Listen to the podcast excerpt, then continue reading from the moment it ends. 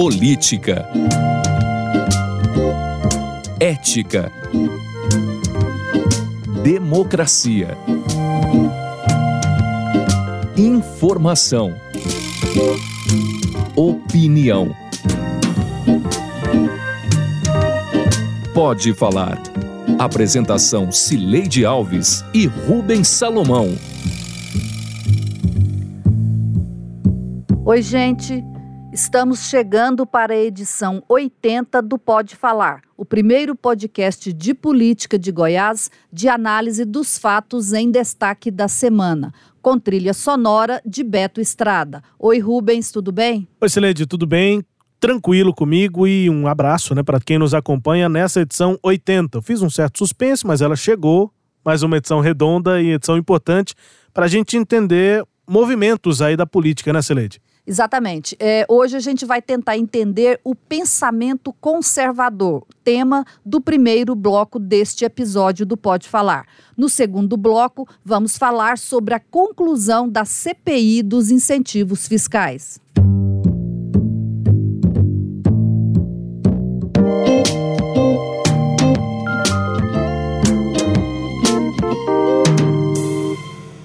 Evento neste fim de semana reúne os representantes do conservadorismo em Goiás. O primeiro encontro dos conservadores colocou na mesma sala pessoas como o professor aposentado da PUC de Goiás, o belga naturalizado brasileiro Jean-Marie Lambert, o procurador da República e chefe da Procuradoria em Goiás, Ailton Benedito, entre outras lideranças da direita que está se organizando a partir da eleição do presidente Jair Bolsonaro.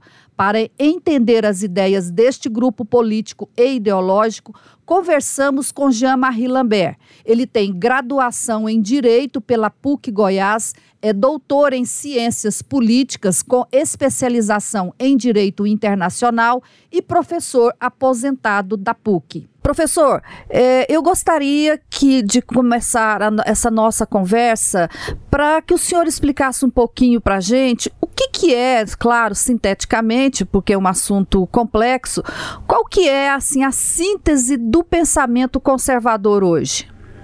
Não, veja bem, Sileide, o, o, o, Brasil é, fundamentalmente foi assim, atropelado durante mais ou menos uns 20 anos por é, ideologias exóticas, é, é, coisa que vem de fora. O Brasil não inventou, evidentemente, o gayismo, o feminismo, o, o ambientalismo, o indigenismo e coisa desse tipo. Isso é um pacote ideológico incubado basicamente nas universidades norte-americanas para difusão periférica via organismos internacionais. Então, o, na, na realidade, para nós, digamos, tudo aquilo vem do sistema das Nações Unidas. Né? E o, a, essa uh, tentativa do conservadorismo de se reafirmar, digamos, é uma espécie de reencontro do Brasil profundo com, com o Brasil. Você está entendendo? Então, são, são, são é, é, o Brasil é, é, é, que vai atrás das suas raízes, que vai atrás da, dos seus valores de base. Né? E pode até parecer um pouco pouco estranho é, para você, porque eu tenho um sotaque estrangeiro, um nome estrangeiro, não é? Então eu sou um brasileiro é, adotivo, digamos, né? Quer dizer, eu, eu, eu, eu venho da Bélgica é, e pode parecer estranho esse discurso. É, você esperaria talvez muito mais de mim um discurso globalista, é, internacionalista. Não é bem o caso. Quer dizer, eu sou um, um, um eu, imigrei para o Brasil uns 50 anos atrás, eu vi, passei aqui por acaso, né, quer dizer, de férias na realidade, gostei, uh, tomei um café e me dá mais um e eu estou tomando café até desde 1972. Hum. Então eu escolhi este país. Você, você não, você nasceu aqui, né? então você, você, você não foi uma escolha, mas eu escolhi, eu tive pontos de comparação, eu tive uma, uma, uma operação racional para mim, né? É, senhor... E eu gostei muito dos valores uh, base da cultura brasileira. E nos últimos 20 anos eu vi uma, uma erosão assim, uh, sensível desses valores. né? E eu me senti atropelado nos meus próprios valores que eu tinha adotado. Uh, e a, a, a, essa participação no foro dos conservadores, para mim, é, é, é uma reação, então, a esse, a esse atropelo. Professor, só para a gente é, entender, o senhor está dizendo que é, é, um encontro do Brasil profundo é, com o Brasil. Com ele próprio. Com ele próprio. O que, uhum. que é esse Brasil profundo que o senhor se refere? É, eu, eu todas essas ideologias, esse pacote ideológico ao qual eu acabo de me referir, aquilo que você está recebendo, que o Brasil então está recebendo basicamente uh, do aparato uh, institucional internacional, né, do, do, dos organismos internacionais, da ONU, digamos, é um pacote uh, fundamentalmente antifamília, né, é um pacote uh, anticristão, né, anti-ocidental, uh, você está entendendo? Então, na realidade, uh, essa, esse, esse quebra-cabeça ideológico, ele representa uma espécie de de, de, de, proposta civilizatória nova. E essa proposta civilizatória, ela é, implica, evidentemente, uma espécie de reprogramação antropológica do, do Brasil, ela é uma espécie de reprogramação cultural. Né? Professor, e, sim? É, o senhor está é, falando aí que essas propostas que estão em vigência no Brasil aí, que vêm da ONU, elas são exóticas exatamente porque elas foram é, importadas, o que seria da ONU. Mas as propostas que o senhor está falando aí, que seria do Brasil, do Brasil profundo, também são importadas, porque a gente sabe que essa é a, é a política anti-globalismo, né, que estão sendo defendidas nos Estados Unidos por Donald Trump, na Hungria, Turquia e vários outros países que Polônia, os países que também estão seguindo essa política conservadora. Então, o, o, na realidade, o, o, que vocês estão propondo é trocar uma política importada por outra política também importada. É, você, isso daí é, é, é você que está falando. É, a, a, a, coisa é um pouco mais complicada. Na realidade, é, o, essa, é, o fenômeno que nós estamos vivendo agora, então esse pacote ideológico em questão ao qual estou me referindo, é um, é um típico fenômeno de colonização cultural. Né? Então você, você tem um. Isso, isso daí remonta basicamente ao fim da Segunda Guerra Mundial. Então, quem ganhou a guerra, vamos dizer assim, é o capital transnacional. E o capital transnacional ele tinha interesse particular né, num, num, num, mundo, digamos, sem uh, fronteiras e sem soberanias. Ele queria o globalismo, ele queria a globalização. Né, queria, então, uh, poder uh, circular, investir, vender, comprar, né, sem fronteiras e sem soberania. Porque as soberanias, né, elas tendem a lembrar do, dos interesses nacionais e elas acabam votando no, na contramão do projeto globalista. Tá. Então, você, desde aquela época, você tem uma espécie de aculturação né, do, do, mundo. A diversidade cultural é um problema para é, o projeto de governança global. Né? Todo mundo tem que pensar igual. Então, você, você pode perceber que tanto é, a mídia quanto é, o aparato é, é, cultural de massa, quanto a, educação e tudo isso, ela tende a produzir um cidadão universal uh, igual, uma espécie de cidadão Coca-Cola, que é igual na França, no Brasil, nos Estados Unidos. Você está entendendo? Porque justamente você tem um, uma proposta de governança mundial. Então você tem que ter, se você tem um, um, um modelo eh, político único para propor para o mundo, um modelo único de democracia, você tem que fabricar um cidadão único também, com as mesmas aspirações, você tem que fabricar um eleitor único, pronto. Né? E, e, é isso que nós estamos vivendo desde o fim da Segunda Guerra Mundial. É esse tipo de colonização cultural cultural a qual estou me referindo. Agora, esse sistema, ele por trás disso, quer dizer, que o motor de tudo aquilo é a Casa Branca, é os, são os Estados Unidos. Mas agora, justamente, eles colocaram uma coisa em movimento que está tá, tá meio que engolindo eles próprios. A reação do, dos, dos republicanos à eleição do Trump é justamente isso, é a América profunda, então, que está se rebelando contra o que a América é, ela mesma colocou em marcha uns 50 anos atrás. Você está entendendo?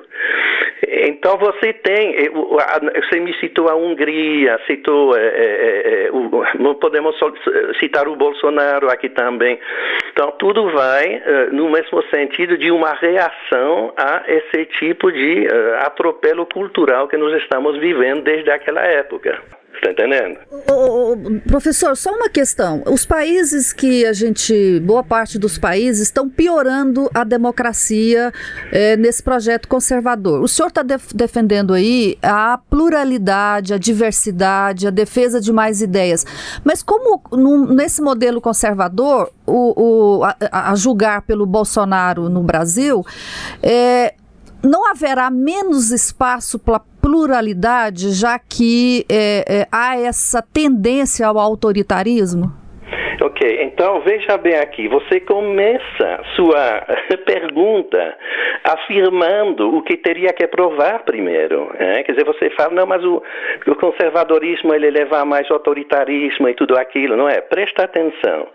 Eu passei 40 anos uh, no ambiente universitário. Uns cinco anos atrás, eu, eu, eu, eu propus um curso uh, de uma análise uh, crítica da ideologia de gênero. Tá? E esbarrei, evidentemente, no autoritarismo do homossexualismo político que controla agora o aparato universitário. O curso foi barrado, evidentemente. E por que, que o curso foi barrado? Ah, não por, por causa da, vamos dizer, da, do, do, da falta de mérito acadêmico, não, é por razões ideológicas. Então, o curso foi barrado porque ele é, é homofóbico, ele é sexista, ele é racista, ele é uh, misógino, ele. Pronto. Então, se você começar a somar Todas essas etiquetas, isso já é meio mundo que você exclui de partida. Então, essas ideologias, na realidade, elas são a coisa assim mais intolerante e excludente e autoritária que talvez apareceu na superfície do mundo desde a queda de Berlim. Para Professor. mim, então, Bolsonaro, ele é antes uma libertação do que um, um, um autoritarismo, como está colocando. Mas eu queria, eu queria deixar bem claro aqui que o, o eu, inclusive assim, o movimento conservador em geral, ele não aposta necessariamente no Bolsonaro, tá? Quer dizer, porque a gente gosta de, de, de, de simplificar as coisas, então coloca o Lula de um lado, o Bolsonaro do outro. Não é bem assim. O Bolsonaro, ele veio, digamos, quebrar, você está entendendo? O avanço de certas ideias e de certos valores que eu entendo barrar né? E pronto, ele é um instrumento da hora. Ele não é, não é um, não é o candidato perfeito. O dia está fez que Jesus for candidato, então nós vamos votar nele e vai ser fácil. Por enquanto, vamos ter que escolher o menor dos capetas. Pronto, é o Bolsonaro. Você está entendendo? Sim, uma... Mas não é bem meu candidato ideal. Tá, uma questão que, que fica aqui, pelo menos na minha, na minha ótica, é, é essa comparação que se foi feita sobre o globalismo e o conservadorismo. O senhor disse que no globalismo não há, por exemplo, diversidade cultural. O senhor disse que não. propôs um curso para falar sobre homossexualidade é, é, política. É, uhum. Há uma imposição pela homossexualidade, há uma imposição por uma de, um determinado tipo de cultura, porque realmente eu não consigo ver nada disso. Me parece que na democracia todos são livres para então, terem a sua opção bem, sexual, sua orientação, a sua orientação sexual ou também a sua orientação política, professor. Sim.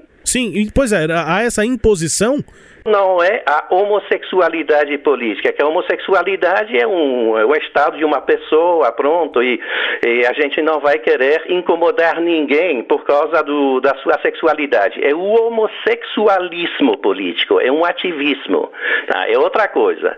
É um movimento, então, que começa lá uns 150 anos atrás, lá na Alemanha, e até hoje está lá forçando a barra para uh, modificar, é, para, o, o, por, por, exemplo, para é, modificar todo o quadro é, institucional no qual nos organizamos a, é, como a, a, a, a, procriação, a família, a filiação e tudo aquilo. Bom, são coisas que são importantes para mim, evidentemente eu, eu, eu me oponho a isso, tá certo? E aí então, se eu me oponho a isso, é, logo é, vem aquele é, sistema de censura por rotulagem, então eu sou homofóbico, eu sou é, é, misógino, eu sou tudo aquilo que você já, já, já conhece. Então há, há um autoritarismo, sim, uma patrulha ideológica que não te deixa se expressar, mas é muito mais do que isso. Por tá. exemplo, agora agora, ele, durante, durante 20 anos, essa turma eh, manobra para criminalizar a homofobia. Tudo bem. Tá? Eh, se você pega, então, eh, a, a sentença, do, a decisão do Supremo que criminaliza a homofobia, então você vai ver que ela criminaliza a discriminação por eh, orientação decorrente de orientação sexual ou de identidade de gênero. Esses termos que ela usa. Presta atenção. Identidade de gênero é, você é, é, é, uma coisa fabricada para fins políticos, ideológicos. Não existe absolutamente nada em ciência para refutar aquela eh, como natureza humana, então dicotômica baseada no masculino e no feminino. Não existe um gene gay, não existe um, uma composição cromossômica distinta, não existe uma, uma, uma, uma configuração cerebral distinta, não existe assim um elemento material, químico, físico que você possa constatar uma sexualidade distinta do masculino e do feminino. Então, se o eh, agora o Supremo atendendo essa pressão do, do, movimento do homossexualismo político, ele consagra uh, esses conceitos em lei, eu tenho que respeitar, eu sou obrigado a respeitar, o que ele está fazendo, ele está me, me, me, pedindo um, um ato de fé. Porque não há, não há elemento material para provar isso, não há ciência para provar isso, e eu não quero essa fé LGBT porque eu já tenho a minha, você está entendendo? Sim. Então, nós estamos chegando a um ponto onde esse movimento ele está conseguindo impor, entendeu? Sim. Por lei, uma forma de pensar, uma dogmática. Professor. Isso até nega a própria noção de laicidade do Estado. Pois é, uma não? outra questão um Estado que o laico, uma... ele não opta, ele não impõe uma dogmática particular. Né? Tá, uma outra questão que o senhor citou, professor, foi uma imposição também no âmbito religioso e que o conservadorismo uhum. busca resgatar o cristianismo. Mas a ampla maior parte da população brasileira é cristã. Qual é essa imposição religiosa que o globalismo coloca aqui no Brasil? Ok, então o, o, a maior parte da população brasileira é cristã e é por isso que ela votou no Bolsonaro, porque na realidade é, a, o que, o que a eleição do Bolsonaro, o Bolsonaro é um produto da esquerda, não da direita, é, é uma reação então. Sim, mas qual é a imposição religiosa, professor? Da nação que fez o, o, o, Bolsonaro se eleger, não é por razões assim de programa econômica ou por, por, por nada disso isso. São, é uma questão de costumes. É isso, então. É, é, você bem falou. A maioria da população brasileira é uh, cristã, não é mesmo? E essa, uh, esse atropelo ideológico globalista desrespeitou isso durante 20 anos. E a reação, então, foi essa. Certo. Bom, e, e, conservadorismo, professor, propõe que tipo de ações nas matérias importantes aqui, como economia e meio ambiente, por exemplo, aqui, o que conservadorismo apresenta como eh, medidas, saídas, propostas para o Brasil, por exemplo? Tá, o, o, o, meio ambiente, como está falando, é, é, vou começar por aí então, né? O, o, ambientalismo, ele faz parte desse pacote ideológico globalista, tá? Ele não é para proteger para salvar o planeta. Você pode tirar essa ideia da, do, do, do, da sua cabeça, não é bem assim. Tá? O que, o, que uh, o, o, o, ambientalismo faz, ele, ele, ele participa, digamos, de um, um, um sistema de poder então, ele, ele, ele, ele é um, um, um, instrumento, digamos, de conquista de poder, que nem o feminismo, que nem o gayismo, que nem todos aqueles ismos que, que, que, que inundaram o Brasil nos últimos anos. Então, para o, o, o ambientalismo, é, porque é, eu quero, evidentemente, proteger a natureza e todo mundo quer, é, o, o que eu quero é um é, programa é, ambiental eh, que garanta ar puro e água limpa e basicamente isso. Eu não quero um, uma política ambientalista ideologizada como nós tivemos até agora. Está entendendo? Sim, sim, entendemos. Professor, sim. a gente vai acompanhar, inclusive, o fórum, né, o primeiro fórum de conservadores aqui é, de Goiânia, e a gente espera a sua disponibilidade sempre aqui para a gente continuar entendendo, falando sobre esse movimento também é, na política do Brasil. A gente agradece a sua participação com a gente aqui. Boa palestra lá sim, no fórum. eu que agradeço, tá? Até mais. Até. Tchau. Valeu, obrigado. Professor Jean-Marie Lambert, conversando aqui no nosso podcast Pode Falar, com posicionamentos aí que definem aparentemente o, esse movimento conservador e, sem dúvida, polêmicas, né, Celeide? Pois é, Rubens, e eu entendi dessa entrevista é que a batalha ideológica vai continuar. A direita, que se sentia sem espaço, encontrou o caminho das pedras. E assim a gente encerra este bloco.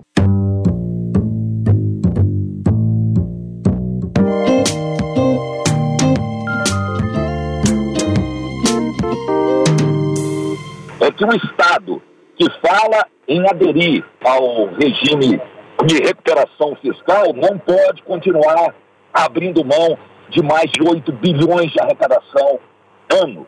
E aí, quem é que pode contribuir? São exatamente os grandes, as empresas. O governo, se quiser dar uma controlada no seu caixa, tem que apertar é, é, essa questão do ICMS, é, especialmente dos grandes aqui em Goiás sempre fomos a favor de que seja fiscalizado, monitorado, que Goiás certe de toda maneira a questão de sonegações fiscais para a concorrência ocorrer de forma leal, é, mas a, a, a, revisão tem que ocorrer de forma muito rápida, né? Porque já está lá ainda a Assembleia Legislativa, estão sendo feitas emendas para o novo programa chamado Pro Goiás. Então, é, seria melhor a gente olhar é, da agora para frente, lógico, tiver algo errado, seja penalizado. A DIAL concorda com isso e enxergar a quantidade de desempregados que temos hoje. Estes são o deputado estadual Humberto Aidar, relator da CPI dos incentivos fiscais, e o diretor executivo da ADIAL, Edival Portilho, conhecido como Chequinho. Eles comentam o relatório final divulgado nesta terça-feira da CPI. A investigação provocou muito barulho e polêmica com o setor empresarial, que condenou as investigações. O documento final, de 589 páginas, apresenta um denso conteúdo, que vai desde análise da legislação tributária até denúncias de irregularidades e sugestões para a revisão geral do Programa de Benefícios Fiscais de Goiás. Rubens, como é que foi a repercussão da entrega deste documento na Assembleia? Para os deputados, Celede, principalmente da base do governo, né, da base do, do Ronaldo Caiado na Assembleia, a, a, a repercussão foi de que uh, eles concluíram, principalmente a reboque, digamos assim, motivados pela análise do próprio Humberto Aidar nos bastidores, que os empresários fizeram ao longo de 2019 nada mais do que terrorismo. É, porque o resultado do PIB foi fundamental para a, a, análise é, completa desse cenário é, produtivo, né, de empresário, é, industrial, agro, agroindustrial, de todos os setores da economia do Estado. Então, o PIB crescendo na média 2,5% em 2019, acima da média nacional, é, fez com que, o, politicamente, a, a impressão é de que os empresários estavam tentando mesmo não largar o osso, tentar ter as condições favoráveis, cômodas, que tiveram ao longo das gestões passadas, é, e, e que agora eles acabam tendo de se acostumar com uma realidade diferente, que não é de inviabilidade é sim de um pouco mais de dificuldades do que eles tinham antes, mas que não é de inviabilidade que o discurso dos empresários era de terrorismo. É, os deputados todos se lembraram da nota é, que foi assinada pelo Fórum Empresarial, divulgada na capa do Jornal Popular no ano passado, entre outros momentos em que a relação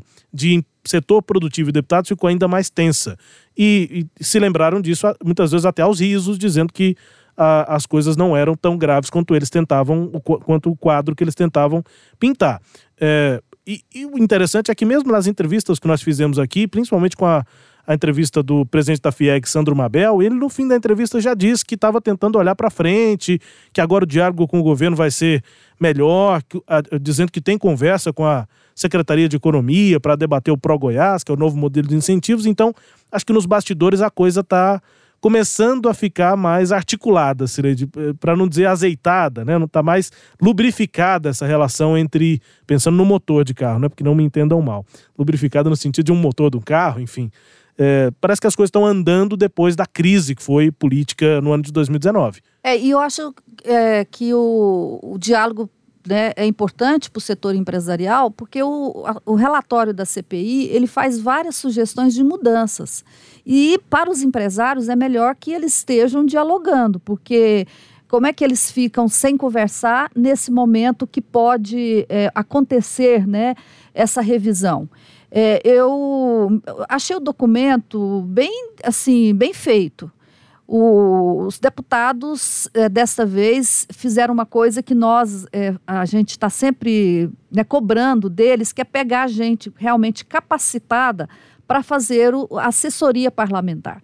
Então, dentro da CPI, é, havia, atuando na CPI, funcionários lá da Controladoria Geral do Estado, do Tribunal de Contas do Estado e do Tribunal de Contas dos municípios. E também eles contaram com a ajuda de pessoal, auditores, técnicos fazendários, da Secretaria de Economia.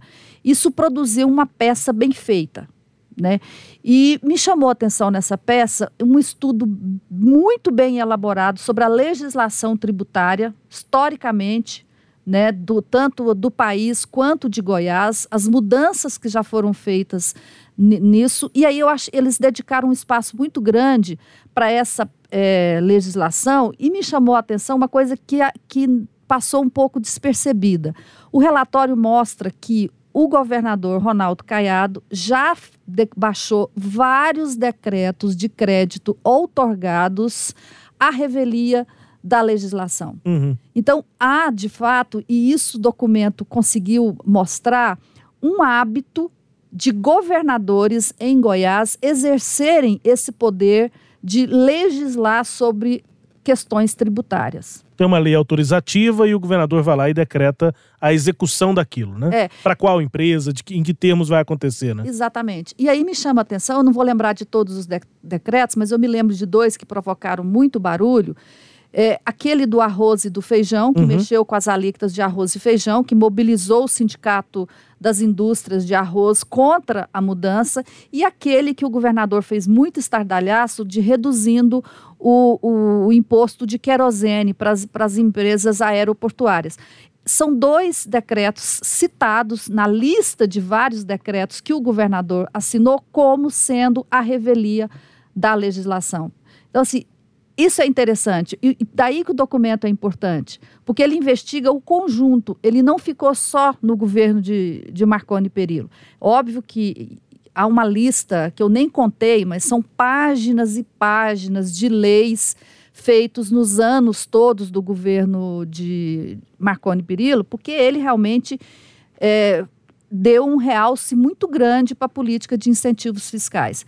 Então, assim, a conclusão do documento, além daquela que a gente já sabia que Goiás é um dos estados que mais renuncia né, é, impostos no país, só perde para a Zona Franca de Manaus, o estudo, a investigação mostra que há uma, uma confusão de leis, de decretos, de portarias, de tares, todas elas acabam de alguma forma fazendo esse papel de regulamentar e que você perde a visão de conjunto e que todos esses, esses programas que foram feitos, todas essas leis que foram baixadas, elas não têm aquele estudo de impacto de viabilidade econômico-financeira e, o que é pior, o resultado que aquilo vai trazer para a economia. Uhum. O custo-benefício. Então, se você dá tanto para a indústria ou para o setor é, é, Beneficiado. ben- beneficiado como um todo, mas ele vai te dar o que em troca? É. E, e uma declaração que me chamou a atenção, nos chamou a atenção na semana, foi na entrevista aqui, o Chequinho disse que a montanha pariu um rato. Eu acho que tem a ver com o discurso, né? O discurso dos deputados é, da base do governo, Beto Aidar, entre outros, era de muitas críticas ao governo passado e juntava junto a essas críticas os, os, os próprios empresários e as empresas. Então, a, a atuação inteira do governo passado, juntando com o setor produtivo, era criticada naquele tom político, até meio eleitoreiro dos, dos deputados, muitas vezes iam para a tribuna e usavam palavras ali, aquele discurso inflamado. É, e na prática o relatório não criminaliza a, a atuação dos empresários. Ele É. nem pede indiciamento de ninguém e tem muito, muita CPI que termina só pedindo indiciamento, que lá na frente não vai virar nada. Essa CPI não pediu indiciamento de ninguém, talvez vá mudar muito mais coisa, né, Silente? É, isso eu acho interessante que você está falando. Quer dizer, quem esperava prisão de empresário, que a CPI terminasse com pedido de prisão de empresários ou de ex-representantes do governo, realmente a montanha paria um rato. É. Agora, se você for olhar para o conjunto das, das informações e das, das denúncias que estão ali, que merecem continuidade na investigação, isso tem que ser feito no Ministério Público. E também é, o conjunto das sugestões, aí é, a, a montanha não pariu um rato, não, aí pariu um, um leão, digamos, né? Estou pensando num bicho mais forte, assim, mais, Sim, mais maior, né? maior, mais garboso, né? Sei. realmente produziu algo melhor. Mas foi um destaque dessa semana aí, Sileide. Destaque importante aí na política. Bom, e assim a gente termina mais este bloco e vamos para o quadro Língua Solta, com a música tema Mundo Melhor, da primeira banda goiana de rock, o Língua Solta.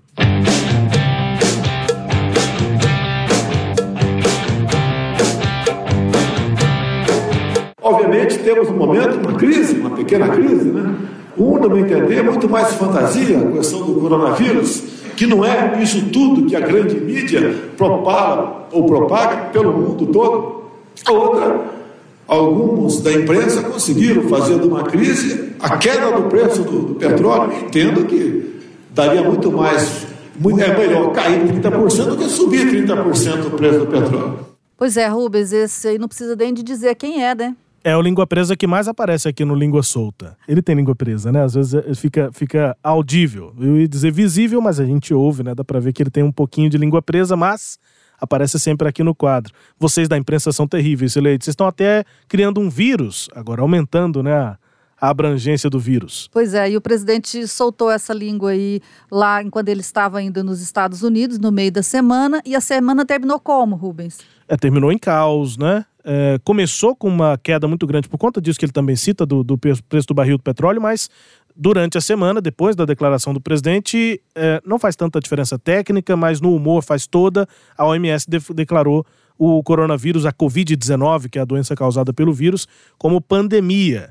E aí, bom, enfim, mercados caíram, campeonatos pararam, eh, eventos públicos deixaram de acontecer e o mundo está praticamente parado por conta dessa pandemia. É, o mundo fechou para balanço, ou melhor, para o coronavírus. É, E nós também, né? Nós também vamos fechar por aqui. Vamos embora. É isso aí, nós também vamos embora. Tchau, um abraço a todos e até o próximo Pode Falar, todo sábado às 9h30 na Rádio Sagres 730 e nos tocadores de podcast. Tchau, Rubens. Tchau, Sileide. Até. Apresentamos Pode Falar com jornalistas Cileide Alves e Rubens Salomão.